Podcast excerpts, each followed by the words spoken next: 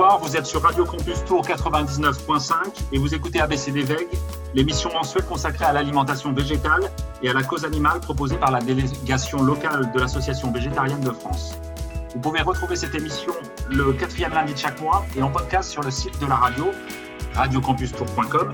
Et j'ai le plaisir de présenter comme à chaque fois cette émission avec Elisabeth. Elisabeth, bonsoir. Bonsoir Jérémy. Alors, ne pouvant toujours pas accéder au studio de Radio Campus Tour, nous enregistrons à nouveau cette émission à distance à la maison.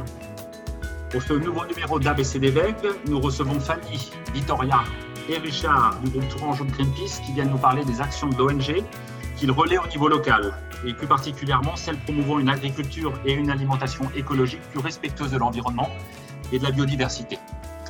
Ensuite, euh, dans sa chronique du jour, Elisabeth nous embarque en milieu aquatique et nous expliquera pourquoi les végétariens ne mangent pas de poisson. Et pour ma part, je vous parlerai du soja, cette légumineuse très appréciée dans les régimes végétariens et végétaliens, mais dont l'image est régulièrement ternie par quelques polémiques, dont certaines très légitimes, qui méritent une petite mise au point. Alors, content de vous retrouver pour ce septième numéro d'ABC des le premier de cette année 2021 que nous vous souhaitons la meilleure possible. C'est parti. Donc, Fanny, Victoria et Richard, bonsoir. Bonsoir. Merci d'avoir accepté euh, notre invitation. Donc, vous militez tous les trois au sein du groupe local de Greenpeace. Euh, est-ce que vous pouvez vous présenter en parlant de, votre parcours et de ce qui vous a amené à militer au sein de, Greenpeace? Bonsoir, euh, oui, moi je suis Victoria, je suis une des militantes Greenpeace depuis à peu près deux ans, j'ai 28 ans. le parcours, bah, je suis sensible à la cause climatique animale depuis bah, assez très jeune âge même, je dirais. Euh, j'ai toujours été attirée par euh, Greenpeace, dont j'avais beaucoup entendu parler, sans oser m'engager euh, pendant l'adolescence et puis le début des études, euh, c'était un petit peu compliqué, le temps de s'affirmer. Et, euh, puis finalement, j'ai sauté le pas en, pendant mes études de médecine parce que voilà, je pensais que Greenpeace me permettrait d'atteindre plusieurs objectifs et de m'épanouir d'une façon différente dans des domaines qui sont très transversaux, qui touchent aussi bien au climat, à la santé. Donc je me reconnaissais beaucoup dans cette association qui est très concrète, qui propose euh, des actions très diverses et, voilà, très concrètes, je, pense. Je m'appelle Richard, donc bah, moi la prise de conscience, ça, commence euh, une prise de conscience justement parce que je marche avec des œillères et puis du coup les circonstances de la vie, les rencontres, puis finalement je me suis rendu compte que j'étais non violent, voilà, dans, dans la vie. Et, en fait, ça, ça, ça, allait vraiment bien avec Greenpeace, avec l'association. Et euh, donc, c'est vraiment une vision euh, que j'ai du militantisme. Voilà. Donc, euh, ça fait bah, depuis l'ouverture de la, la, création de Greenpeace Tour 2015 que je, fais partie de l'association et je suis ravi de, de, de continuer dans, le, dans le même bateau. Fanny donc c'est à moi. Donc bah, moi je me suis euh, engagée euh, chez euh, Greenpeace pour d'abord pour rencontrer des personnes qui portent les mêmes valeurs écologiques que moi, car j'ai toujours été sensible à la cause animale et environnementale. J'ai choisi Greenpeace car c'est une ONG qui agit sur de nombreuses problématiques mondiales et nationales et qu'elle mise beaucoup sur euh, la communication. Et pour moi, c'est par euh, la communication que tout commence. Donc, comme disait euh, Richard, il faut enlever les œillères pour voir ce qui se passe dans le monde. C'est primordial pour pouvoir amorcer le changement. Voilà. Merci Fanny. Alors c'est moi qui vais ouvrir le bal des questions. Alors la première question, c'est Greenpeace, c'est forcément une ONG très connue euh, elle est bien présente euh, au niveau médiatique et ça depuis très longtemps, comme vous venez de le dire aussi. Euh. Mais alors, est-ce que vous pouvez en faire une présentation brève pour les auditeurs qui ne connaîtraient pas forcément ou qui pourraient s'imaginer que, Greenpeace s'occupe d'autre chose ou, n'est pas aussi étendu dans tous les domaines? Je pense que c'est Richard. Oui, pardon, c'est Richard, oui. Excusez-moi. Donc, euh, Greenpeace, effectivement, c'est étendu parce que ça a quand même commencé, et puis c'est quand même, euh, euh, je veux dire, ça a quand même une, longue histoire. Donc ça commence en 71. c'est une organisation internationale, bien sûr. le siège social est basé à Amsterdam. Et c'est une association qui est présente dans 55 pays. elle est indépendante financièrement et politiquement. Elle agit en fait selon les principes de non-violence hein, pour protéger l'environnement, la biodiversité et surtout, surtout promouvoir la paix. Euh, alors en France, euh, en France euh, Greenpeace est arrivé en 77, mais après, pour, pour les personnes un peu plus, un peu plus, on va dire, anciennes comme moi, ont comment dire, les souvenirs du Rainbow Warrior en 85 et tout ça. Donc en fait, les, les, bureaux ont réouvert en 87 en France. Donc il y a bien 33 groupes locaux Greenpeace en France, dispersés un peu partout en France. Donc. Euh, le groupe local de Tours, comme je vous l'ai dit tout à l'heure, euh, s'est officialisé en janvier 2015. Euh, il rassemble à peu près une, 24 bénévoles actifs et bien sûr nous recrutons. voilà. Mais on en parlera un petit peu plus tard. un petit peu plus tard. Merci Richard. Donc Greenpeace conduit différentes campagnes, hein, le climat, le nucléaire, sur les forêts. Est-ce que vous pouvez nous faire une présentation des campagnes que vous relayez vous sur Tours et sa région et les actions que vous proposez avant de nous pencher peut-être plus avant tout à l'heure sur la campagne agriculture alimentation? Oui, alors on va commencer par le nucléaire, énergie, climat, on appelle ça. Donc il faut savoir quand même qu'il y a deux tiers des émissions de gaz à effet de serre qui sont dues aux énergies fossiles alors ce qui entraîne un dérèglement climatique, euh, des catastrophes, hein, on le voit bien tout autour de nous. Euh, donc on se mobilise contre la pollution de l'air. Actuellement, c'est sur l'aviation et les transports dits de loisirs. Euh, on a fait quelques actions et quelques mobilisations autour de l'aéroport de Tours. Ah. donc les demandes, en fait, c'est ça, c'est pour l'énergie nucléaire et le climat, c'est de passer à 100% d'énergie renouvelable pour 2050. Euh, sortir du nucléaire et des énergies fossiles.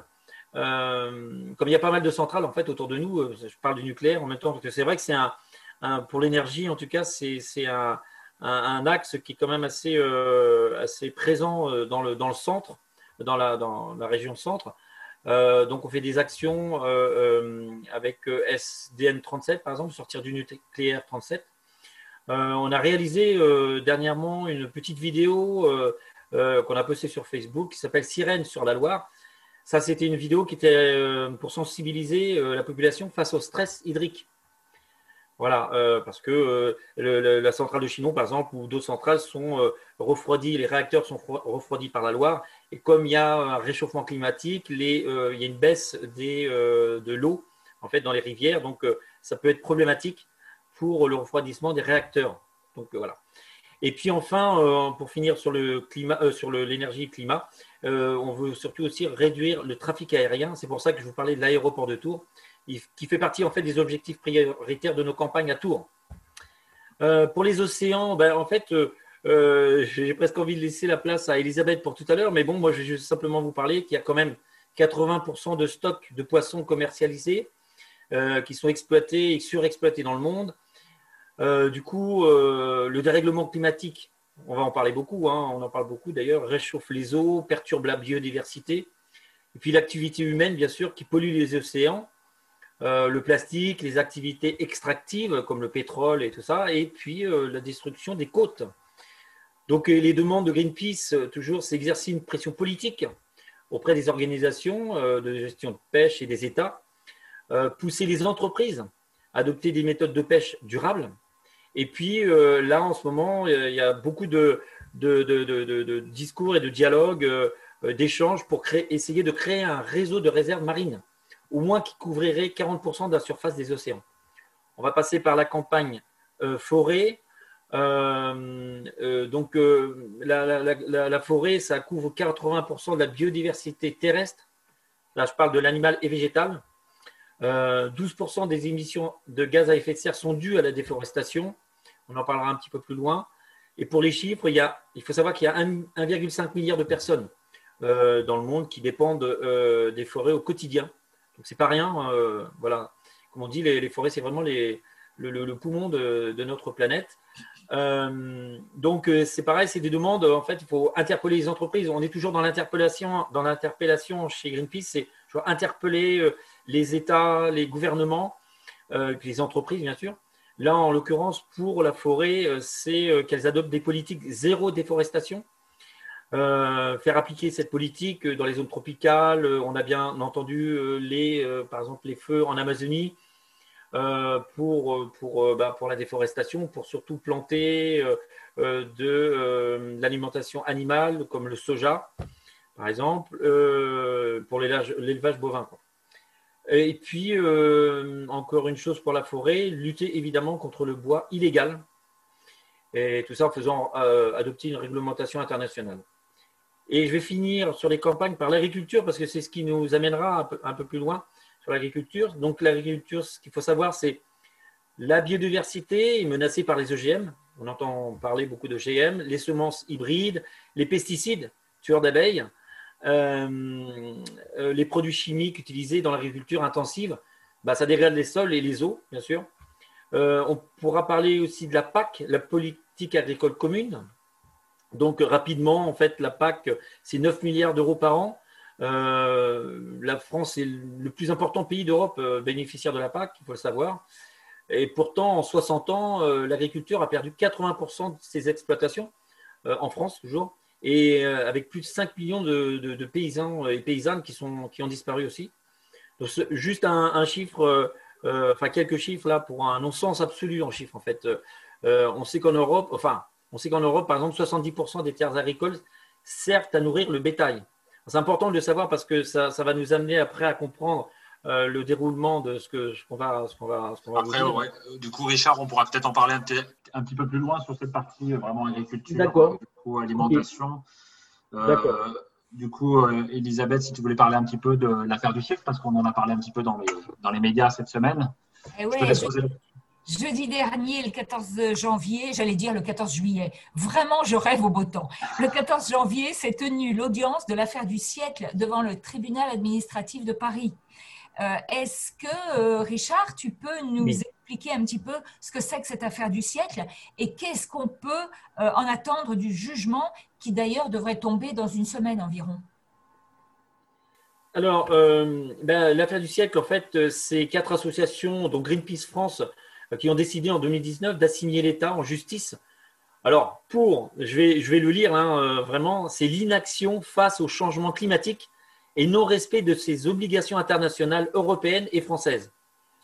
Donc, c'est vraiment l'affaire du siècle. Elle vise à, contraindre euh, par une décision de justice. C'est la première fois en fait qu'on voit ça. Euh, euh, alors en France, je pense que dans le monde, dans le monde entier peut-être aussi. donc c'est une décision de justice pour comment Oui, elle vise à contraindre. Pardon, l'affaire du siècle vise à contraindre par une décision de justice l'État à lutter contre la crise climatique euh, mais en fait, la France a reconnu, euh, en effet, euh, lors des accords de Paris en avril 2016, l'urgence climatique. C'est pour ça que cette, décision de justice a été lancée. Donc maintenant, ce qu'on peut attendre du jugement, bah, je rappelle juste le 14, comme tu disais tout à l'heure, Elisabeth, le 14 janvier 2021, l'audience du recours s'est tenue au tribunal administratif de Paris. Donc la rapporteure publique reconnaît la carence de l'État, euh, car l'État n'a pas respecté euh, le budget carbone qu'elle avait promis euh, pendant les accords de Paris. Elle n'a pas respecté ce, budget carbone entre 2015 et 2018. Donc, la rapporteure publique recommande d'accorder un euro symbolique pour préjudice moral à trois des associations. le tribunal doit rendre sa décision dans les semaines qui viennent. Hein. L'affaire est en délibéré, en fait. Merci Richard. Donc, du coup, Greenpeace a, lancé récemment aussi un ensemble d'outils euh, sur le net, euh, WeGreen, Green Voice, euh, pour permettre à tout à chacun en fait d'agir individuellement et collectivement. Est-ce que tu peux nous présenter ces outils et puis les objectifs qui sont associés à, ces outils? Oui, parfaitement. Ben, le premier, bien sûr, WeGreen, c'est le premier réseau social entièrement dédié à ceux qui font avancer l'écologie. Ça, c'est le, c'est le, le titre qu'on peut lire en fait, c'est une plateforme euh, qui permet d'agir euh, pour la planète, hein, tout simplement. Euh, de chez nous, en plus là, malheureusement, on est tous bloqués, donc c'est vraiment bien de le faire. Ça permet de rencontrer des personnes. on, on peut s'inscrire dans plusieurs groupes si on veut. Alors, pas trop, parce que sinon on, reçoit plein de notifications. Donc au départ, vaut mieux un petit peu. donc je vais en citer quelques-uns, on en parlera après, c'est Résistance Verte par exemple. Il y a des groupes de mobilisation, des groupes sur la justice sociale, il y a des formations, mais il y a aussi, j'y pense, il y a ciné, il y a art, bricolage, enfin il y a tout un tas de choses. Tout est en lien avec l'écologie, le recyclage et tout ça, donc c'est pas mal. Euh, l'un des principaux atouts de Louis Green, j'ai envie de dire, c'est rentrer en contact avec d'autres personnes euh, qui partagent les mêmes centres d'intérêt, écolo, et euh, voilà. mais aussi, Louis Green, c'est aussi passer à l'action. on s'organise collectivement, on met des choses en place, on peut lutter contre des choses néfastes, enfin des, projets néfastes ou des, projets vertueux hein, autour de chez nous. Euh, ça nous permet de partager des infos. Ça nous permet aussi de, de, participer à des, événements et de s'entraider. Alors, participer à des, événements, euh, là en ce moment, c'est plutôt des, événements euh, sur, sur, sur Internet, quoi, parce que en présentiel, c'est pas. Voilà. Et enfin, WeGreen, c'est un réseau social 100% dédié à l'environnement, 100% respectueux des données personnelles. Il n'y a pas de pub, c'est gratuit. Euh, et puis, euh, en fait, on, à nous tous, c'est une plateforme évolutive. Donc, euh, plus on y va, plus on y va, plus on donne des idées, plus la plateforme évolue et c'est cool. Je, pour WeGreen, j'en ai parlé. La résistance verte, ben, en fait, elle fait, elle fait partie intégrante de, de, WeGreen, mais on peut y adhérer, enfin, s'inscrire sur, résistance verte en dehors de, WeGreen. Donc, c'est pour lancer ou rejoindre une campagne citoyenne euh, toujours en local, hein, euh, rencontrer des gens aussi. C'est un peu comme WeGreen en fait, mais là c'est vraiment bien spécifique. Euh, se former à la mobilisation citoyenne par exemple, et, et, puis comprendre, je dirais, adopter et faire connaître des actions individuelles, même, même des, choses qui sont dans d'autres régions. On peut, on, peut, on peut voir d'autres choses et, faire connaître des, des, actions qui se passent dans notre région à, d'autres régions pour essayer de rassembler plein de monde. En fait, ce qu'on voudrait, enfin, le, principe de résistance verte, c'est vraiment une, résistance nationale, voyez? Euh, et euh, pour le dernier, c'est Green Voice. Alors Green Voice, c'est euh, vraiment la fonction première, on va dire, de Green Voice, c'est de lancer des pétitions. mais en fait, pour aller plus loin, c'est quand même le point d'entrée de campagne citoyenne. en fait, l'objectif, c'est de transformer une pétition en une campagne avec de l'impact vraiment de l'impact. Donc, vous voyez, il y a un lien en fait de tout ça. Hein. voilà, c'est vraiment, c'est sur le territoire national, donc c'est ça qui est intéressant. D'ailleurs, je crois que Victoria va pouvoir donner un exemple concret avec Green Voice tout à l'heure. Tout à fait. Ah. ok. Alors maintenant, je pense qu'on va parler des élevages et des élevages et plus particulièrement de l'agriculture euh, industriels et des élevages intensifs. Euh, quelles sont, d'après Greenpeace, les problématiques liées au modèle de l'agriculture industrielle qui est actuellement largement dominant et, qui apporte un grand nombre de conséquences négatives au niveau environnemental. Est-ce que, euh, Fanny, tu peux nous faire rapidement un tour d'horizon des problèmes et, plus particulièrement ceux générés par l'élevage intensif? Alors euh, oui, bien sûr. Euh, donc effectivement, euh, la surconsommation de viande et de produits laitiers entraîne leur surproduction, ce qui détruit les forêts à grand feu, car les parcelles sont brûlées et rasées pour faire place aux élevages de bétail et aux plantations de palmiers à huile et de soja.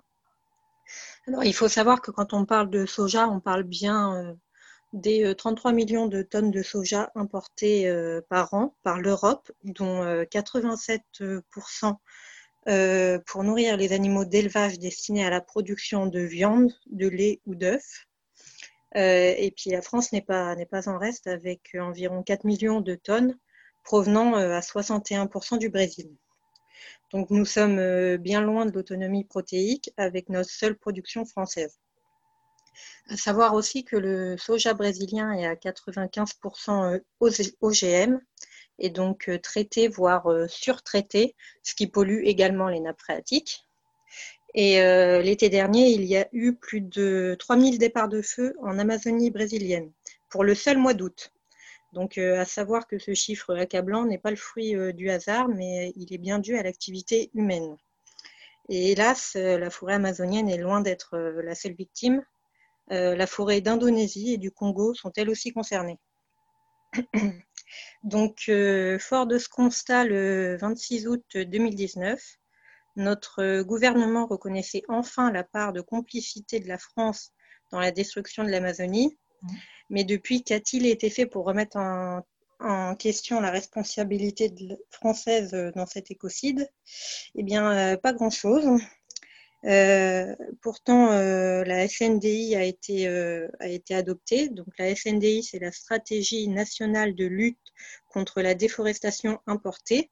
Donc, ça, c'était en, novembre 2018. Et pourtant, il n'a pas été suivi de mesures concrètes ni appliquées. Et du coup, le phénomène de déforestation continue de s'aggraver. Pourtant, on, reconnaît qu'il y a au moins 14% des émissions mondiales de gaz à effet de serre qui sont causées par ce secteur. Il est donc urgent de changer de modèle.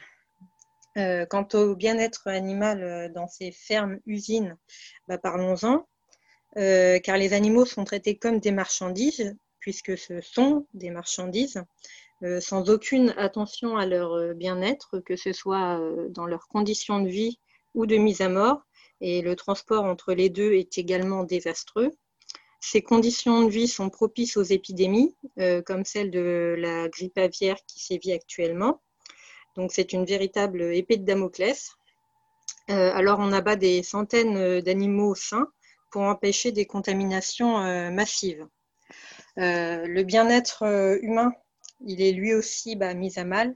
Euh, les terres primaires euh, des tribus aborigènes leur sont arrachées. Euh, et, les conditions de travail et le salaire des employés qui travaillent sur ces exploitations-là ne sont pas enviables non plus. Les éleveurs, même ici en France, ne s'en sortent plus financièrement. Et c'est d'ailleurs l'un des métiers où l'on dénombre le plus de suicides.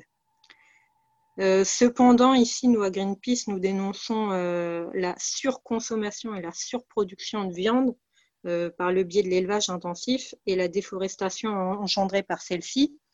mais nous encourageons un, type, un certain type d'élevage qui trouve sa place dans un modèle d'agriculture écologique et respectueux de l'environnement. dans ces modèles-là, les ruminants, vaches, moutons, chèvres, etc., s'alimentent principalement avec euh, de l'herbe, de leur pâturage. Les cochons et les volailles, euh, quant à eux, s'alimentent euh, avec, grâce aux résidus agricoles et aux déchets organiques. Cela permet de limiter un maximum l'importation de soja EGM. Il faut pour cela donc impérativement relocaliser la production de viande et, et la production d'alimentation animale et privilégier aussi les petits producteurs, euh, car moins on importera et mieux le monde s'importera. Nous désirons aussi donc une réforme de la PAC, beaucoup plus engagée écologiquement, et nous nous opposons à la signature euh, du traité de libre-échange avec euh, l'Amérique du Sud, donc le Mercosur. Le Mercosur. Euh, Victoria, est-ce qu'on peut parler un peu euh, toujours des impacts de l'agriculture industrielle et l'élevage intensif, mais en posant plutôt la question de l'impact que ça peut avoir sur la santé humaine? Euh, Oui, bien sûr. bon, il y a plusieurs choses à dire. bon, ça, ça, rebondit un petit peu sur des choses déjà dites, mais agriculture industrielle, on pense à, aux pesticides, du coup, qui vont se déverser dans les sols, dans les eaux, qu'on va assimiler. Euh, voilà, chez vous et moi, euh, les répercussions, elles ne sont pas vraiment connues au, long terme, euh, elles ne sont pas vraiment étudiées mmh. prospectivement sur des très longues durées. chez les agriculteurs, en revanche, on sait que c'est une population qui est extrêmement surexposée aux pesticides dans certaines exploitations euh, industrielles. Euh, maintenant, on, sait, euh, il y a une grosse étude de l'INSERM, donc c'est l'Institut national de la santé et de la recherche médicale, qui a repris sur les 30 dernières années les données, il y a une surincidence de cancer hématologique, hein, maladie du sang et cancer de prostate, des maladies neurologiques, des troubles de la reproduction qui peuvent se développer chez ces, chez ces personnes-là qui sont surexposées. Après, l'élevage intensif, on, en a un petit peu parlé, mais donc c'est des, des, environnements qui sont pas sains, qui sont très propices au développement de maladies, avec des animaux qui sont traités massivement aux antibiotiques, que du coup on va absorber en les mangeant. donc, ça, des, des, des, animaux qui vont avoir des bactéries qui vont développer des résistances à ces antibiotiques-là et nous aussi, on peut devenir euh, résistant euh, à notre tour à, tout un tas d'antibiotiques. Et puis, si on tombe malade et qu'on a besoin de ces antibiotiques-là, bah, c'est dommage, ça ne marche plus. Euh, puis après, je, m'éloigne un petit peu, mais bon, on, pense quand même élevage intensif. On, ça revient sur la viande, la surconsommation de viande, notamment dans les pays développés. Euh, maintenant, il, est quand même clairement établi euh, par euh, tout un tas d'études scientifiques. Je pourrais vous en citer des dizaines hein, que vous trouverez sur Internet dans des, revues de médecine notamment. mais voilà, on, sait maintenant que la, surconsommation de viande rouge, de charcuterie également, avec des produits qui contiennent beaucoup de nitrites, qui sont très transformés, ça, ça peut, ça, ça engendre un surdéveloppement de maladies cardiovasculaires, euh, du diabète, de l'obésité et voire des cancers. Euh, la surconsommation de viande rouge, maintenant on le sait, vous le retrouvez également euh, sur des sites très accessibles, hein, la Ligue contre le cancer, l'INSERM également à nouveau que je recite, mais il y a une surincidence de cancers colorectaux pour la charcuterie, maintenant, on, soupçonne également une surincidence de cancer de l'estomac lié au nitrite. Chez la femme, euh, ça peut donner plus de cancer du sein. Bon, je ne veux, pas vous faire peur, hein, mais voilà, je pense qu'il faut vraiment réfléchir euh, pour diverses raisons, pour notre santé la santé de la, planète, euh, revoir notre consommation de viande et puis de, produits en essayant de privilégier une agriculture biologique, bon, en sachant que même en bio, il y a, y a quand même un peu de pesticides, mais bon, on fait au mieux. Concernant la réduction nécessaire de la consommation de, viande, Greenpeace a beaucoup œuvré pour l'introduction de menus végétariens dans les cantines scolaires. Depuis novembre 2019, les cantines scolaires sont d'ailleurs dans l'obligation de servir un menu végétarien par semaine. Euh, alors, où en est-on l'introduction de ces menus végétariens au niveau national, mais aussi au, niveau local? Alors oui, effectivement, depuis novembre 2019, donc ça reprend euh, euh, un texte de loi qui date de fin 2017, c'est la loi Egalim, euh, qui préconisait à titre expérimental l'introduction d'un menu hebdomadaire végétarien dans les cantines scolaires. Euh, donc voilà, avec un recul de deux ans où on en est. En 2018, euh, Greenpeace révélait via une enquête nationale qu'environ 69% des élèves scolarisés n'avaient d'autre choix que de manger de la viande tous les jours à la cantine. ensuite, il y a une longue période de, campagne. A proposé euh, via la fameuse plateforme Green Voice euh, des pétitions euh, locales. Alors, c'est une campagne, c'était très, très territorial parce qu'il y a des villes qui étaient déjà en avance avec des menus végétariens hebdomadaires une voire deux fois par semaine qui n'avaient pas attendu ce texte de loi pour, pour progresser entre guillemets et puis les autres des autres qu'on a dû inciter et soutenir un petit peu dans la transition euh, donc après euh, deux ans où on en est, on a fait un, une mise à jour, euh, un état des lieux en fait en septembre dernier que vous retrouverez sur le site de Greenpeace assez facilement avec une cartographie. et donc là actuellement, environ 74% des écoliers en France ont, l'occasion de manger végétarien au moins de façon optionnelle chaque semaine. Après, il faut revoir la qualité aussi des menus, mais il y a des progrès. Euh, il y a de la diversification avec euh, des, choses qui sont plus en plus euh, mm, variées, des dalles de lentilles, des couscous végétariens. Il y a un vrai effort aussi de qualité. là aussi, c'est disparate sur le territoire, mais il y a du mieux. Côté lycée, c'est un petit peu plus préoccupant. Il y a quand même encore 48% des lycées qui ont été analysés récemment qui n'ont pas mis en place l'expérimentation dans les établissements donc après, il euh, euh, y, a encore du boulot. Pour conclure, s'il y a des auditeurs à Radio Campus Tour qui souhaitent rejoindre le groupe euh, de Greenpeace Tour, quelles sont les actions que vous pouvez leur proposer et quelle est la marche à suivre surtout? Alors, bah, écoutez, pas de souci. le groupe local de Tours bah, recrute, comme je disais en début de l'émission, bah, simplement en répondant à vos messages.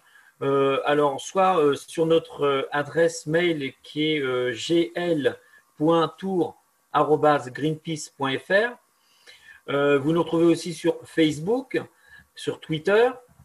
Et puis, bien sûr, surtout ne pas hésiter à, nous, venir nous, rencontrer quand on, quand on sera dehors. Euh, sur nos stands ou en déambulation, ça nous arrive d'être à Tours euh, ou dans les environs. N'hésitez pas à venir nous voir et nous rencontrer ou euh, venir nous, nous, nous, adresser vos, vos, envies de, de, nous rencontrer sur notre adresse mail que je rappelle gl.tour.greenpeace.fr.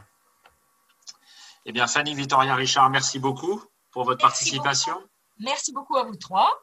Merci euh, à vous. Euh, Richard, euh, si tu veux éventuellement introduire le morceau que tu as choisi pour la pause musicale à venir. Eh bien d'accord, merci beaucoup Jérémy. Ben, le, le, morceau qui vient, c'est le titre c'est Pirate. Donc c'est tiré de l'album Pisse debout, qui est le nom du groupe en fait, qui c'est le groupe en fait du, groupe local de Tours. on est plus, plusieurs musiciens, musiciens pardon, militants et euh, on a fait un album avec 12 euh, euh, titres. Et c'est le troisième morceau, donc Pirate. le compositeur, c'est Samba. Et auteur-compositeur d'ailleurs. Voilà.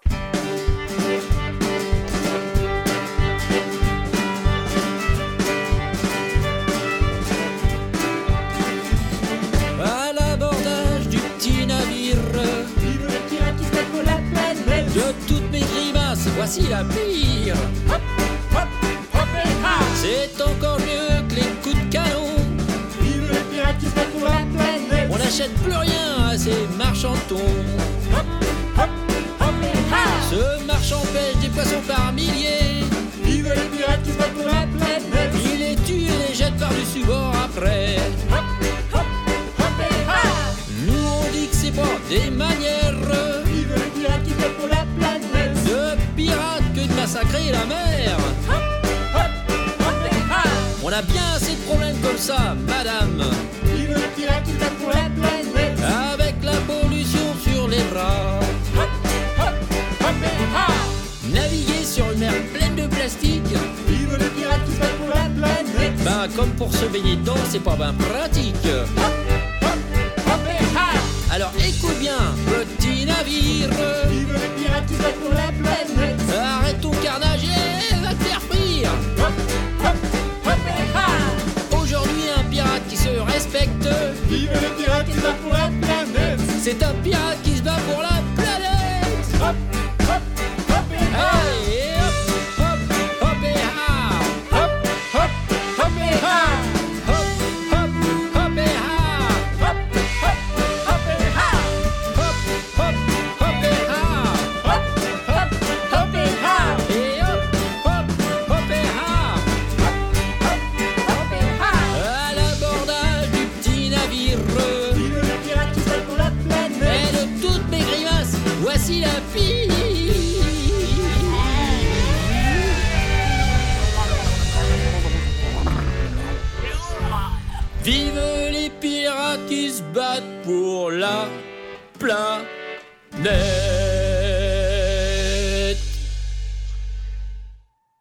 écoutez toujours euh, ABCD Veg sur Radio Campus Tour euh, 99.5 et puis Elisabeth, euh, c'est à ton tour de nous proposer euh, ta chronique du mois.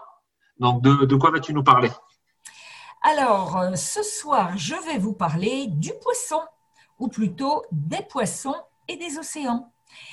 Je voudrais d'abord vous préciser que, contrairement à ce que l'on peut entendre ici ou là, l'alimentation végétarienne exclut donc toute chair animale, y compris la chair du poisson, ainsi que les coquillages. Et je vais vous expliquer pourquoi. Alors, tout d'abord, je voudrais évoquer l'annonce faite par le GIEC dans la publication d'un rapport spécial paru en septembre 2019 sur le fait que l'océan est en train de mourir.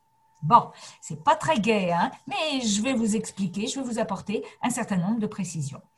Deux questions pour commencer. Savez-vous combien de poissons seraient pêchés chaque année Jérémy? De l'ordre de 1000 milliards. Et combien de kilos de poissons par an, par personne, sont mangés? 20 kilos par an. Alors, Elisabeth, pourquoi excluons-nous les poissons? Ah, Pour plusieurs raisons. Alors, dans l'ordre ou le désordre, et selon la sensibilité de chacun. Premièrement, pour la sauvegarde des océans. Ainsi, quand euh, Greenpeace en a parlé un tout petit peu tout à l'heure, euh, les mers et les océans fournissent au moins 50% de l'oxygène de notre planète. Et pour rappel, mais je suis sûre que vous le savez déjà, des millions d'espèces d'animaux et de végétaux cohabitent dans toutes les eaux du globe et permettent ainsi de former des écosystèmes d'une grande richesse. Mais ces mers et ces océans souffrent des mêmes maux que la Terre, c'est-à-dire des pollutions plastiques, des hydrocarbures, de l'augmentation de la température de l'eau, de la modification des courants marins, de la destruction des habitats, et le pire, c'est que le niveau de la mer s'élève à un rythme de plus en plus rapide et l'absorption croissante de CO2 dans l'océan accélère son acidification. D'ailleurs, selon Sea Shepherd, d'ici 2050, les récifs coralliens auront disparu. Tout ceci crée forcément un immense déséquilibre qui entraîne un déséquilibre de la vie sur Terre. Mais en, quoi le fait de ne plus manger de poissons va sauvegarder les océans?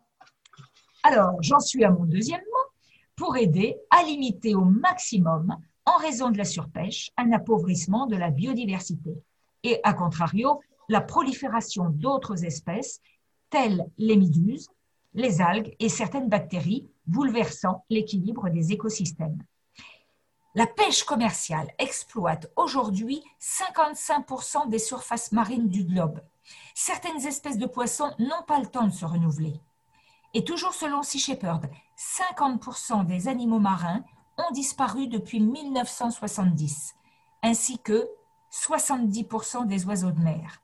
Et quand on rajoute la pêche en eau profonde, on assiste là à une destruction massive.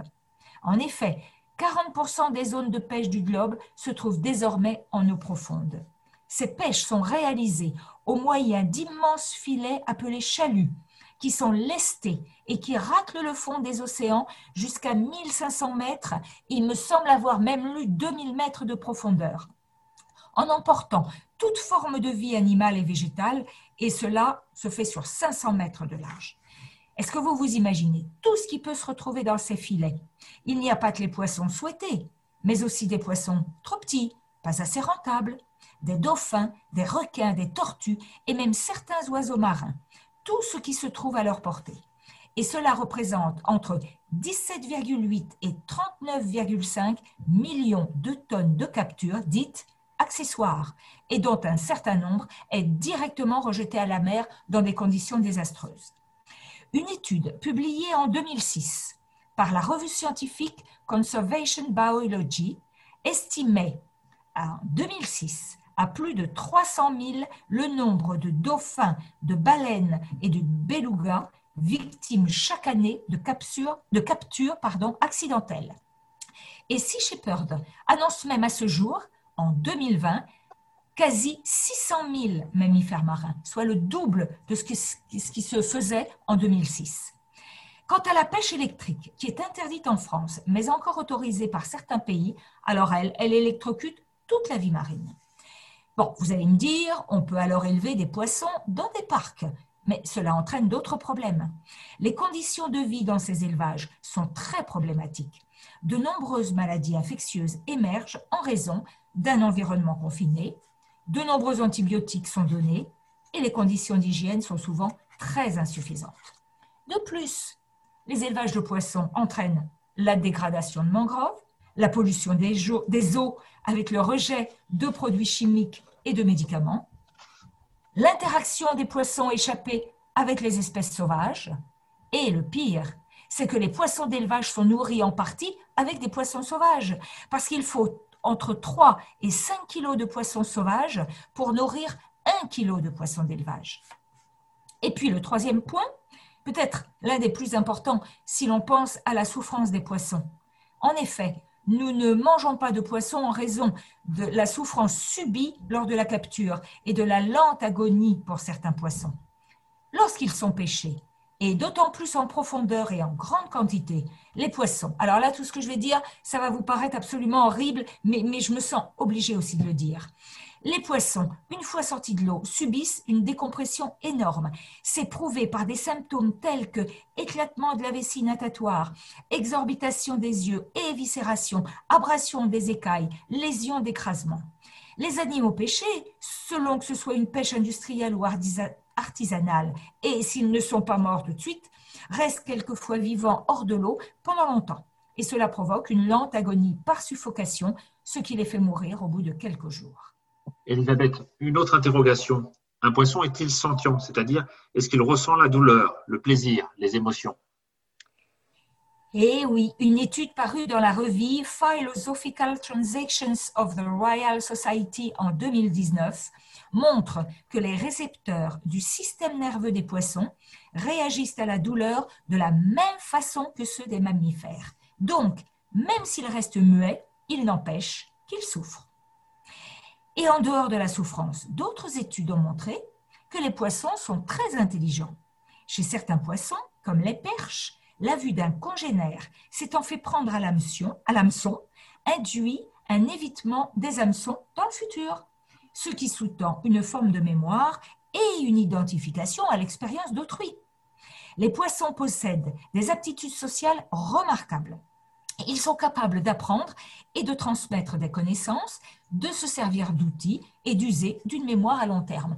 Je vous recommande d'ailleurs la BD de Sébastien Moreau et Fanny Vaucher parue aux éditions La Plage et qui a d'ailleurs reçu le prix Maya 2019.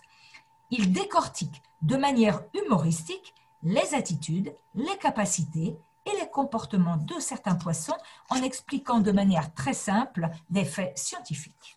Alors, qu'apporte le poisson et où puis-je trouver ailleurs ses protéines et ses nutriments si je n'en mange pas? Dans le poisson, en effet, vous avez des protéines, des oméga 3 et 6, de l'iode, du phosphore, du sélénium, du zinc, du potassium, du calcium, du magnésium, de la vitamine A, de la vitamine D, de la vitamine B12. Mais ce que vous avez aussi dans le poisson, qu'on ne trouve pas dans tout ce que je vais vous dire après, ce sont des substances très indésirables telles que les dioxines, les PCB, les méthylmercure et tout le reste. Alors, pour trouver tous les nutriments nécessaires quand on ne mange pas de poisson, on mange, devinez quoi? Des légumineuses, dont les lentilles, ces fameuses lentilles dont je vous parle à chaque fois, des légumes et des fruits frais et secs, des céréales complètes, des oléagineux, c'est-à-dire des pistaches, des noisettes, des noix, des amandes, des huiles végétales bio non hydrogénées, colza, lin, cameline, chanvre, des graines de tournesol, de courge, de quinoa. Et l'iode, on peut la trouver dans les algues et le sel marin. Par contre, pour ce qui concerne la vitamine D et la vitamine B12, on se supplémente avec des compléments alimentaires. Mais vous savez, de nombreux Français, même mangeurs de poissons, devraient également en prendre. Bon, je vais m'arrêter là en espérant ne, pas vous avoir trop démoralisé. Et je vous donne rendez-vous tout à l'heure pour la dernière petite chronique. À tout à l'heure. Merci Elisabeth. On va faire une pause musicale. On va écouter le morceau Monkeys Upton de Iron and Wine.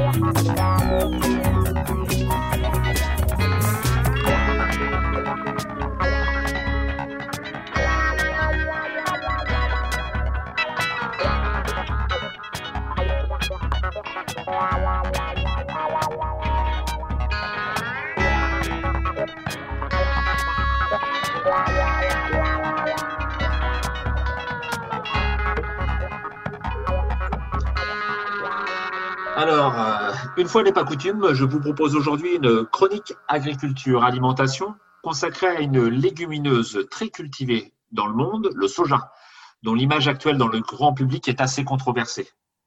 Aliment riche en protéines, c'est une bonne alternative aux protéines animales et il est très apprécié par les végétariens et végétaliens qui sont souvent présentés d'ailleurs de manière péjorative comme des bouffeurs de soja ou bouffeurs de tofu. Le soja est devenu aujourd'hui un symbole des OGM, hein, les organismes génétiquement modifiés, produits par le complexe agro-industriel, ou encore un symbole des cultures intensives, cause de déforestation en Amazonie. Et quelques idées reçues sur d'éventuels risques pour la santé ont fini de ternir son image d'aliment sain et nutritif. Alors, le but de cette chronique est de vous aider à mieux connaître le soja et d'apporter un éclairage sur les polémiques qui l'entourent pour contribuer à redorer un peu son image et vous montrer qu'il a toute sa place dans une alimentation végétale. Alors, qu'est-ce que le soja? Le soja, c'est une plante annuelle, appelée aussi glycine max, qui fait partie de la famille des fabacées, qui rassemble en fait les légumineuses, comme les haricots, les pois, etc. Le soja est cultivé pour ses graines riches en huile et en protéines, et ces graines sont contenues comme celles du haricot hein, dans des gousses qui mesurent en moyenne 5 à 8 cm et qui contiennent 3 à 4 graines. Semé en mai, la récolte se situe en général entre septembre et octobre. Pour faire un petit historique, hein, le soja, ben, il vient de loin, hein, il vient de loin à la fois euh, géographiquement et aussi dans le temps, parce qu'il serait originaire de la Chine, où il était déjà cultivé il y a 5000 ans. Avec le riz, l'orge, le blé et le millet, il est l'un des cinq grains sacrés essentiels à l'existence de la civilisation chinoise. Autour de 1500 à 1400 avant notre ère, la culture du soja s'est étendue à toute l'Asie, avec une diversification des préparations alimentaires réalisées avec les graines.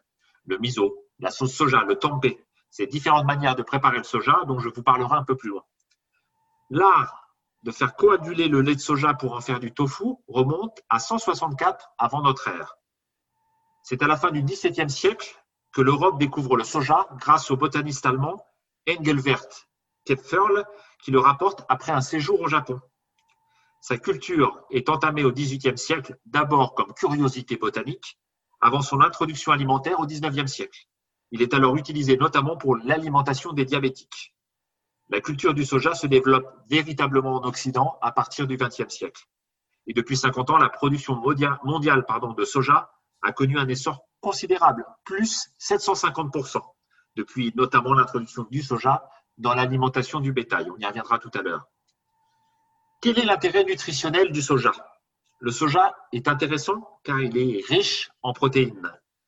Pour vous donner un exemple, pour 100 grammes de soja graine entière, hein, vous pouvez trouver 34,5 grammes de protéines. Comparativement, pour un steak haché de bœuf, c'est 23,8 grammes pour 100 grammes.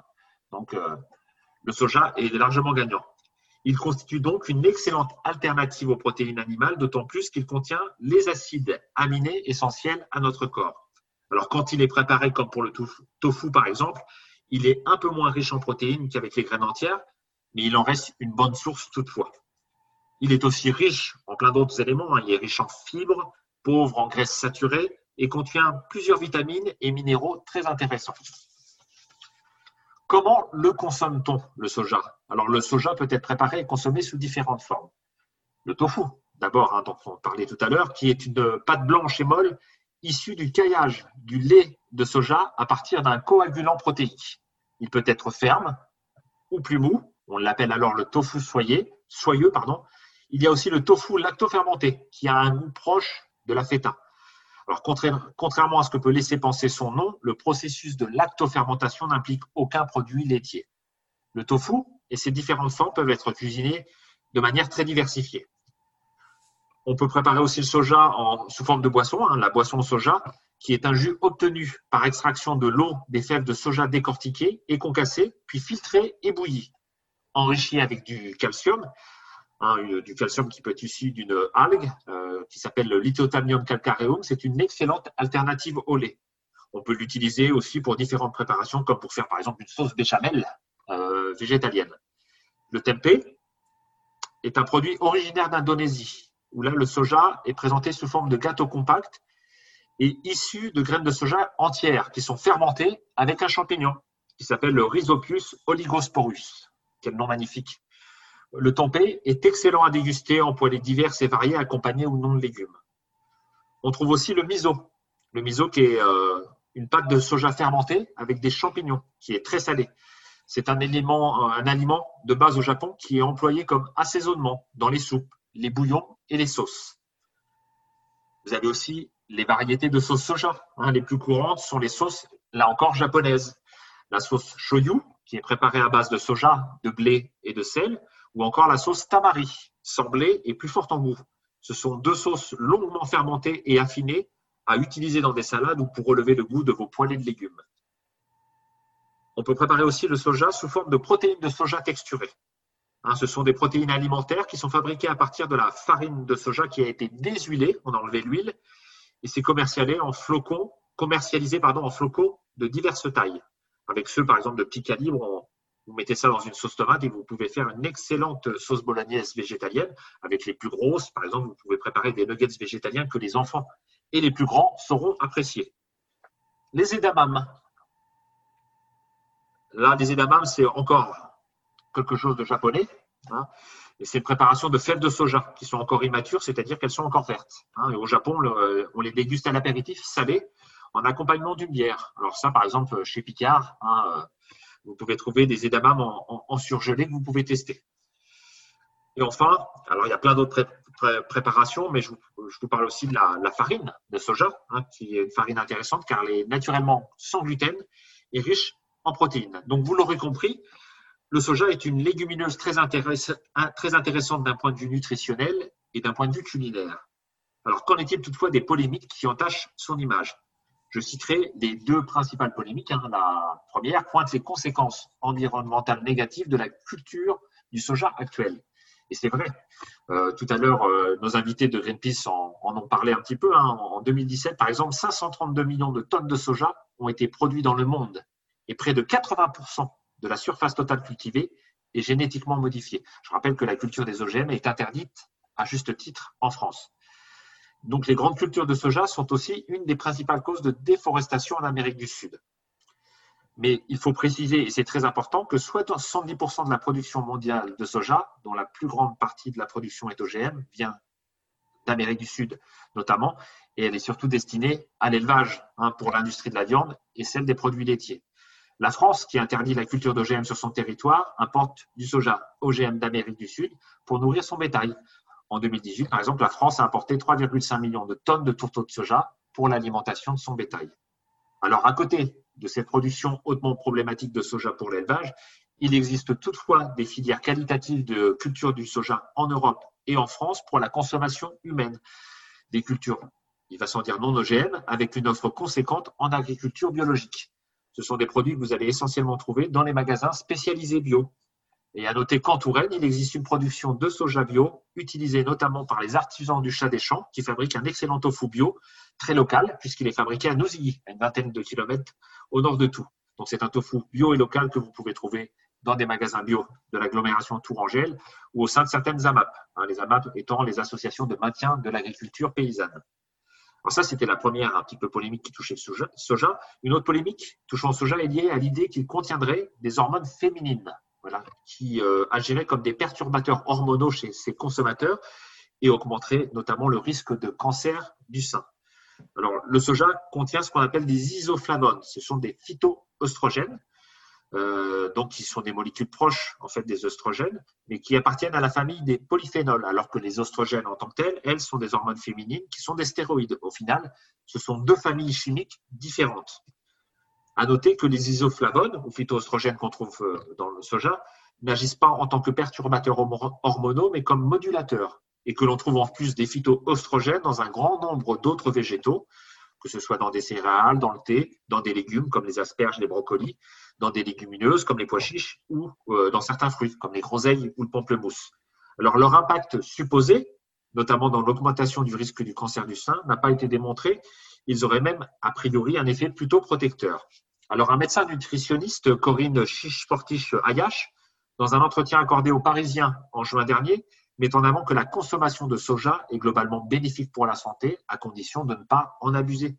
Selon elle, les autorités de santé ont fixé un seuil journalier à ne pas dépasser, donc 1 mg de phytoestrogène par kilo de poids corporel. Elle, elle a fait le calcul, ça correspond pour une personne de 60 kg à la consommation quotidienne d'un steak de soja, de deux yaourts de soja et d'un verre de boisson soja donc ce qui laisse quand même de la marge hein, sur euh, l'ensemble d'une journée. Donc la consommation de soja doit donc être intégrée dans une alimentation diversifiée. Et une bonne alimentation doit toujours être euh, diversifiée. Et particulièrement pour les végétariens et les végétaliens qui, qui disposent de nombreuses autres légumineuses pour leurs apports en protéines. Alors, si vous souhaitez avoir plus d'informations sur le soja, je vous oriente vers le site de l'Association végétarienne de France, dont la commission nutrition santé a publié une brochure, le soja un aliment sain et nutritif sur lequel je me suis largement appuyé pour l'écriture de cette chronique. Je me suis aussi basé sur un article de la revue en ligne La Nutrition, lanutrition.fr. Et pour des idées de recettes à base de produits dérivés du soja, je vous oriente vers le site 123veggie.fr, un site consacré à la cuisine végétale proposée par l'ADF. Euh, eh bien, pour conclure cette émission, euh, normalement, j'aurais dû avoir le plaisir de vous annoncer euh, plein d'événements, plein d'animations, mais bon, en raison des circonstances, nous ne savons pas encore ce que nous pourrons réaliser comme animation. Alors, on voudrait espérer pouvoir reprendre nos rencontres, nos présences sur les stands, dans les salons, intervenir dans les écoles, les collèges ou accompagner les lycées dans leur démarche d'alimentation de qualité et locale en incluant ce fameux menu VG une fois par semaine, et pourquoi pas plus. Euh, participer à des apéros vegan, des ateliers cuisine, à la nuit des studios, aux soirées du CNP comme on avait fait les autres années, à Terre du Son, à la Vegan Place. Hum, on espère qu'elle va pouvoir euh, avoir lieu au mois de juin, mais bon, euh, les informations ne sont pas très, très positives. Alors, par contre, nous avons déjà des contacts avec d'autres assos, mais pour le moment, tout est dans les cartons. Voilà, bon, pour l'agenda. Alors, pour terminer, la citation du mois, nous avons parlé des poissons. Nous avons parlé des poissons qu'on n'entend pas. Autant un animal peut, peut, faire du bruit, peut, peut pleurer, euh, le poisson, on ne le voit pas. Et Émile Zola a, a, dit euh, Une créature qui souffre et qui n'a aucun moyen de nous faire entendre comment et pourquoi elle souffre, n'est-ce pas affreux, n'est-ce pas angoissant? Voilà, je vais terminer en vous rappelant que nous sommes sur Instagram, avf.tour, nous sommes sur Facebook, avf37.vg et notre adresse mail locale, avf-tour.végétarisme.fr.